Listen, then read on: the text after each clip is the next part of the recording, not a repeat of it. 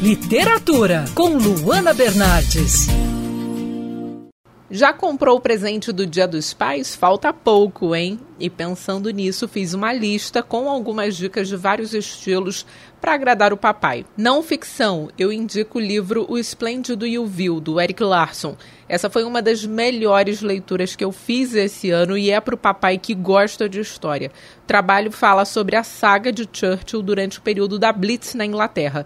Poucos livros sobre a Segunda Guerra Mundial conseguiram me oferecer uma visualização tão rica do conflito. Isso porque o escritor faz um amplo trabalho de pesquisa e contou histórias de pessoas reais que vivenciaram uma das maiores crises da humanidade. Dica de graphic novel agora, Mouse, do Art Spiegelman. Esse foi o único quadrinho que venceu um Pulitzer conta a emocionante história de um judeu sobrevivente do Holocausto. Conquistou meu coração e tem tudo a ver com o Dia dos Pais, porque o autor conta a história do próprio pai e o relacionamento com ele que foi um sobrevivente aí do Holocausto. Agora para o papai que gosta de um clássico, um livro bem curtinho, um conto. O curioso caso de Benjamin Button, do Scott Fitzgerald, conto que foi publicado em 1922 e narra a história de Benjamin Button, um homem que faz o caminho inverso na vida nasce velho e vai rejuvenescendo com o passar dos anos. O livro tem alguns trechos até divertidos, mas o foco principal dessa narrativa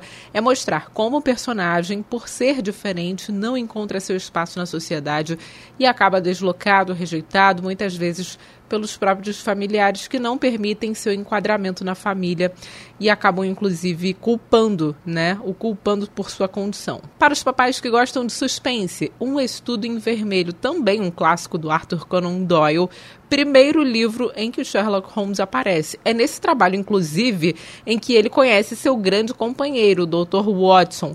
No livro, o detetive trabalha apenas ajudando a polícia. Fora da corporação, Holmes se mostra bem mais rápido e inteligente que os investigadores fardados.